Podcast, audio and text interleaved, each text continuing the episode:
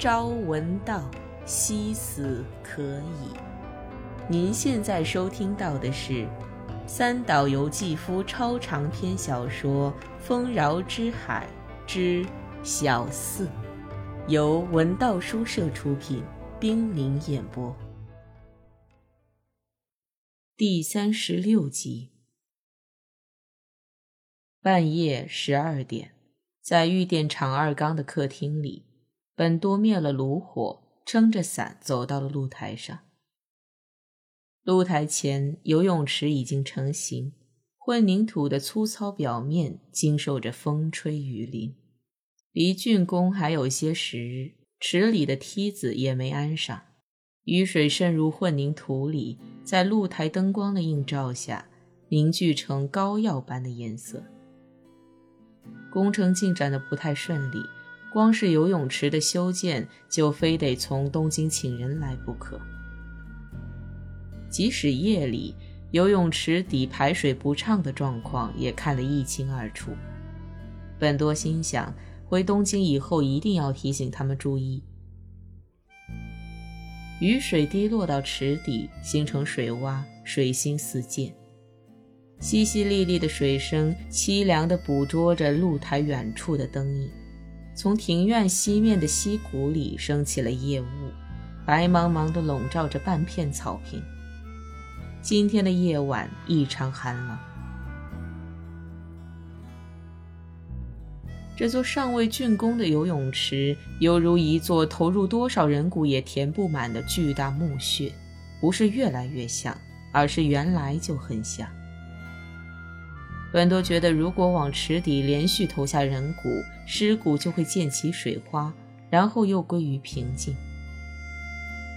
被火烘干的骨头瞬间吸足了水分而膨胀起来，光艳艳的。若是从前这把年纪，满可以为自己建造寿陵了。然而他竟建起游泳池来，在这满满一池清水中漂浮起衰老而松弛的肉体，是一种何等残酷的常识。本多养成了这样一种习惯。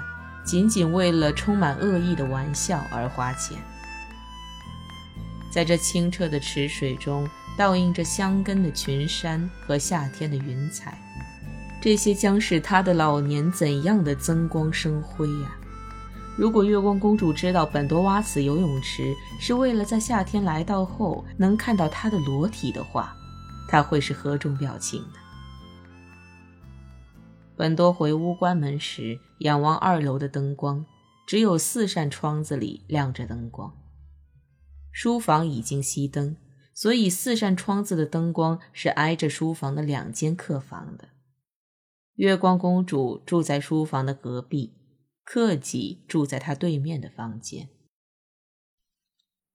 顺伞留下的雨滴，好像渗进了裤子里面的膝关节。夜晚的寒气使周身的关节悄然开出痛苦的小红花。本多把这肉眼看不见的痛苦的花朵想象成小朵的曼珠沙花花，即梵语的天上之花。年轻时老老实实的隐藏在肌肉中，温文尔雅的完成自己任务的骨头。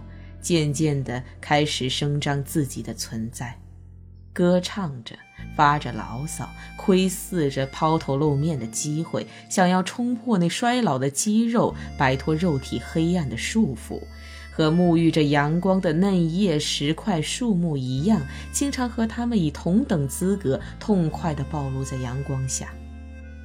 大概骨头知道，这个日子已为时不远了。本多看着二楼的灯光，一想到月光公主宽衣解带的情景，浑身一阵燥热。难道是骨头本身带有热度？本多匆匆关上门，关了客厅的灯，蹑手蹑脚的上了二楼。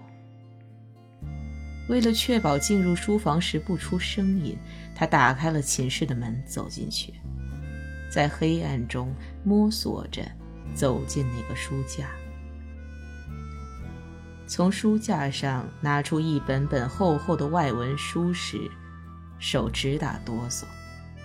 他的眼睛终于贴到书架的窥视孔上了。在朦胧的光圈中，本多瞅见月光公主哼着歌儿走了进来。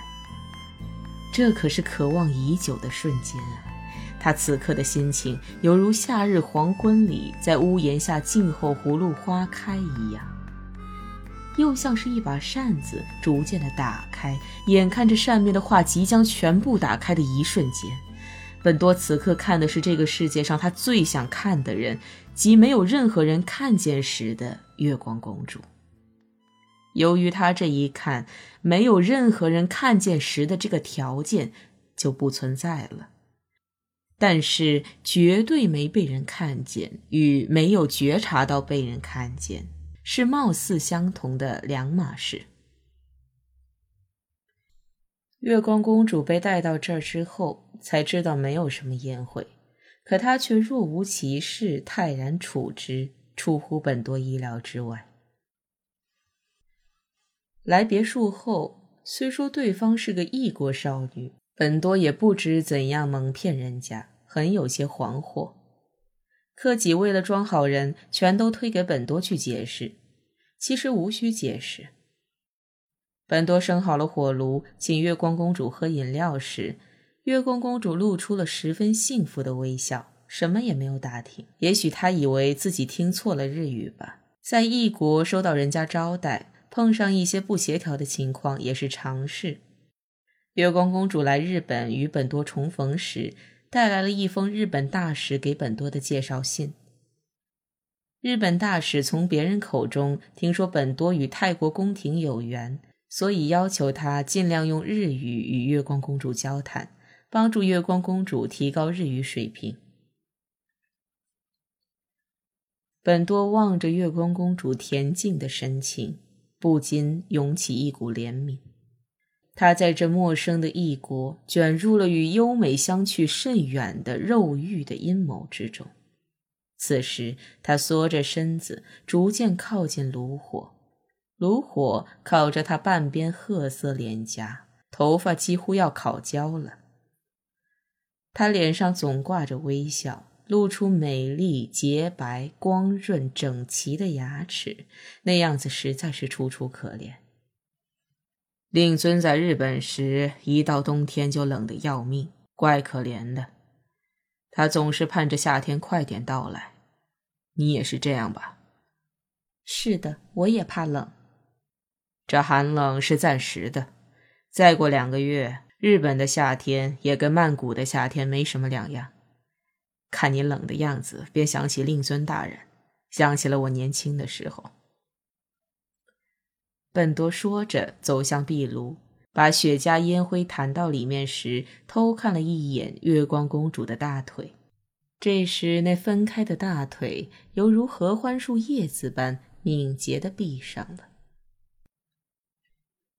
大家挪开椅子，坐在靠近壁炉的地毯上。这时看到了月光公主的种种姿态。她有时正襟危坐，保持着优雅的气质；有时紧闭着美丽的双腿坐着，像西方女性那样矜持而懒散。然而，偶尔显露的放肆动作，又使本多惊讶不已。他第一次来到炉火边时就是如此。他有点冷，耸着肩膀，伸着下颏，紧缩着脖子，一边高高举起纤细的手腕晃动着，一边絮絮叨叨地说话，那样子颇有种中国式的轻薄之态。当他靠近火旁，对着火坐下时，犹如热带的集市上好容易躲在绿荫深处卖水果的妇女。面对着灼热的骄阳一样，她抱起双膝，猫着腰，丰满的乳房紧贴着绷紧的大腿，以压扁了的乳房与大腿的接点为重心，身体轻轻地摇晃，现出一副下坐的姿态。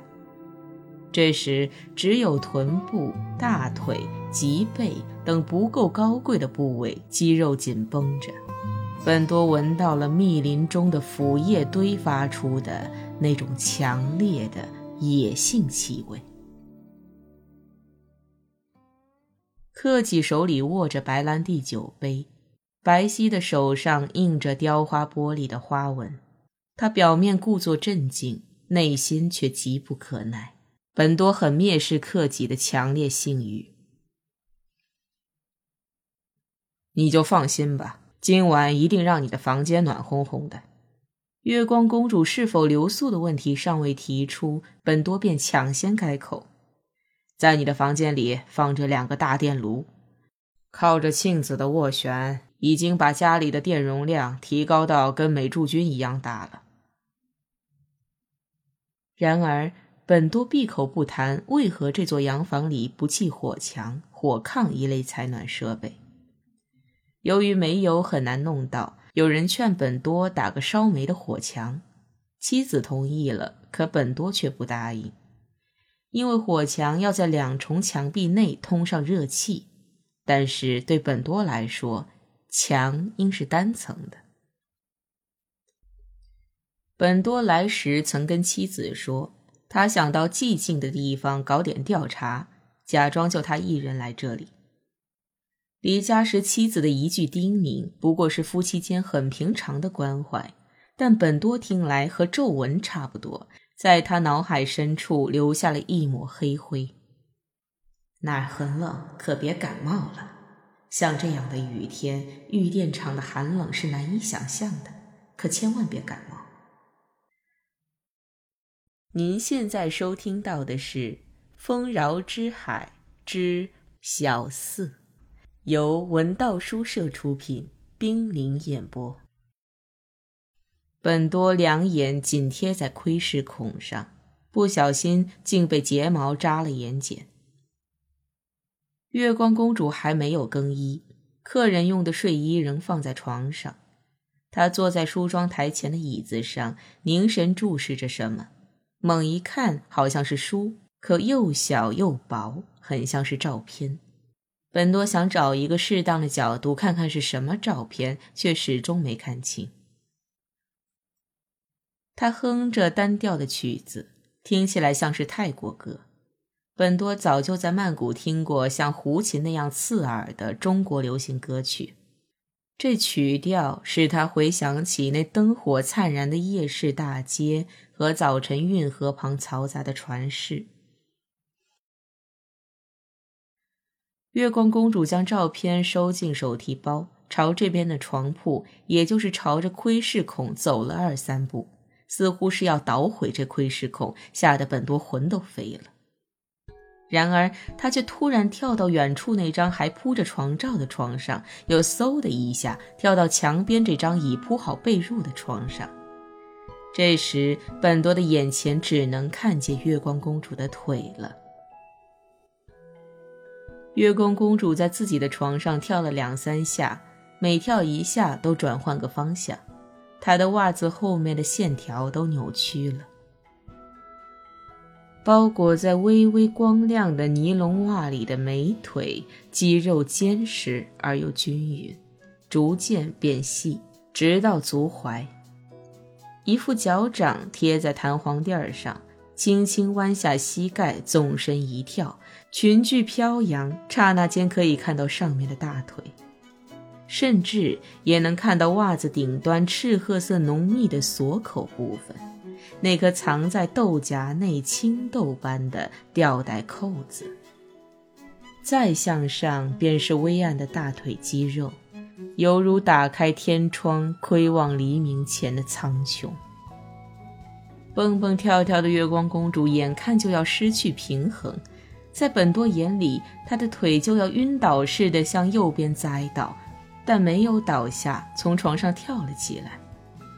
这些动作大概是从小养成的习惯，想要试一下不熟悉的床铺弹簧的弹力吧。然后他仔仔细细地检查了本多为他准备的女用睡衣，套在西服外面，变换各种角度对镜欣赏了起来。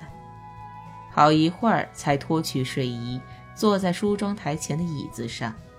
两只手灵巧地绕到颈后，摘下金项链，接着又朝着镜子伸起手指，想摘下戒指，又停下来。这时，背朝本多的月光公主好像被什么东西操纵着似的，露出海底游泳般缓慢的慵懒表情，全都清楚地映在了镜子里。月光公主把玉摘又指的戒指高高举向天花板，灯光下，这颗璀璨夺目的男用戒指上的绿宝石发出绿莹莹的光辉。黄金护门神雅斯加怪诞的脸也熠熠生辉。他终于把手绕到背后，想要解开拉锁上的小扣。本多紧张的喘不过气来。忽然，月光公主放下两手，脸转向右侧的门。克己用本多交给他的钥匙打开了已锁好的门。克己进来的真不是时候，本多咬住了嘴唇。再晚进来两三分钟，月光公主就脱得一丝不挂了。窥视孔内朦胧的圆圈里，清纯无瑕的少女的突然不安，构成了刹那间的终极画面。从门口进来的人一时看不清是谁。屋子里弥漫着百合的馨香。仿佛一只银白的雄孔雀迈着尊大的步子进来了，接着孔雀抖动翅膀的响声和它那滑车般的啼鸣充满整个屋子，宛如将这座房间变成午后去无人迹的蔷薇宫的仪式。可是，进来的却是一位虚有其表的繁庸的青年。柯己没有解释为什么随便开门进来，只是笨嘴拙舌地说：“怎么也睡不着觉，过来和他聊聊。”少女微笑着请柯己坐下，两人长谈了一阵子。克己为了取悦少女而使用了英语，月光公主也滔滔不绝地说起来。这时，窥视的本多打了个哈欠。克己握住了少女的手，少女并没把手缩回。本多屏住呼吸凝视着，可是总抻着脖子，坚持不了多长时间。本多倚靠着书架，只凭感觉聆听里面的动静，在黑暗中想象力似野马奔腾，远远超越了逻辑，一阶一阶的登上阶梯。他想象着月光公主已经开始脱衣，露出了灿烂的裸体。他微笑着举起左手时，左侧腹上露出三颗相连的黑痣，犹如恼人的热带夜空中象征着肉体的星星。对本多而言，这是不可能的象征。本多闭上双眼，星星的幻觉在黑暗中转瞬即逝。好像有什么动静。本多连忙把眼睛贴到窥视孔上，不小心脑袋撞到了书架角。他不觉得疼，比起疼来，他更担心那个声音。然而，窥视孔里面的人似乎并不介意这个声音。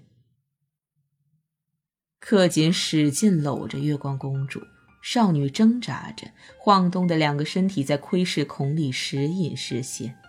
少女后背的拉锁被拉开了。露出了锐角形的汗津津的褐色脊背和乳罩的细带。月光公主挣脱了右手，握紧拳头，那绿宝石如飞翔的甲壳虫闪烁着异彩。它划破了克己的脸，克己捂着脸闪开了。不一会儿，克己好像开门出去了。月光公主上气不接下气地环视四周，她拽过一张椅子顶在了门上。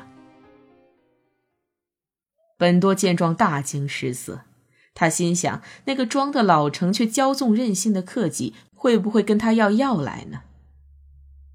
于是本多忙活起来，他先悄悄将厚厚的外文书一本本放回书架，以一种罪犯的绵密，在黑暗中检查是否把书放倒了，然后检查书房是否锁好，熄灭了书房的炉子，蹑手蹑脚回到寝室，换上睡衣。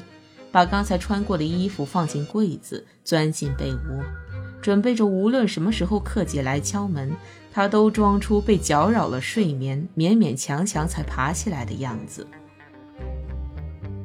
这正是本多不为人知的年轻经验，如此迅速敏捷的动作，犹如住宿的学生巧妙地掩饰犯社规的行为，佯作不知地睡下一样。一番匆忙之后，乍看像是在安睡，心却砰砰乱跳，仿佛连枕头都跟着一起蹦跶。克己可能在考虑是否去找本多。他长时间的犹豫不决，准是因为他考虑到凭着一时冲动去找本多是得还是失。有意无意的等着客己的本多，不知不觉睡着了。次日早晨，雨停了，东边窗帘上射进了金灿灿的阳光。本多披着厚厚的长袍，系上围巾，下楼去厨房，打算给这些年轻人准备早餐。却看见克己已穿戴整齐，端坐在前厅的椅子上。你起得真早啊！本多看着青年那张苍白的脸，从楼梯上对他招呼道。克己已生着了壁炉，这个青年并未掩饰他的左脸。本多借着火光偷窥他的左脸，没有发现自己想象的伤痕，有些沮丧。那不过是一道轻微的擦伤，很容易遮掩过去的。坐一会儿吧，克己以主人的口气请本多坐下。早上好，本多又说了一遍，坐了下来。我有话想和先生单独谈谈，所以早起了一些。克己要人领情似的说。后来。怎么样啊？挺好的。怎么个好法？跟我想象的一个样。克己含着微笑，意味深长的说：“看起来像个孩子，其实完全不是那么回事。像是初次吗？我是他第一个男人，以后会被别人嫉妒的。”本多觉得再说下去实在无聊，便打断了克己的话。你看到那个女孩身上的特征没有？在左侧腹部长着三颗整齐排列的黑痣，跟假的似的。你看到了吗？青年一本正经的表情中闪过了一丝慌乱，刹那间，各种各样的东西在青年眼前闪过。为了不让人识破谎言而可能采取的几种办法：面子问题；为了更大的谎言，就必须放弃小的谎言的判断。他此时的表现极为有趣。突然，克己夸张的仰靠在椅子上，提高了声调：“我算服了，先生，真有您的。我也是个糊涂蛋。他用英语告诉我是第一次，我还真信了。原来，先生，你早就对那个女孩的身体了如指掌呀。”这回轮到本多微笑了，所以才向你打听呢。我真想看看那颗黑痣。青年不得不证明自己当时所谓的冷静，咽了口唾沫，回答：“当然看见了，那黑痣汗涔涔的，在微弱的灯光下，三颗黑痣一起晃动着。要说那皮肤，真有种令人难忘的神秘的美。”然后本多进了厨房，准备了只有咖啡和点心的大陆风味的早餐。克吉主动来帮忙，他那勤快劲儿是平时无法想象的，就像受到某种义务的支配。他又是摆碟子，又是找茶食。本多第一次对这个青年萌生了近乎怜悯的友情。他们议论着谁给月光公主的房间送早餐。本多坚持说这是主人的特权，阻止了克吉。他将早餐摆在托盘里。慢慢上了二楼，他敲了敲月光公主的房门，没有人应答。本多把盘子放在地板上，用钥匙开门，门好像被什么东西顶着，很不好开。本多环视洒满晨光的室内，屋里不见月光公主。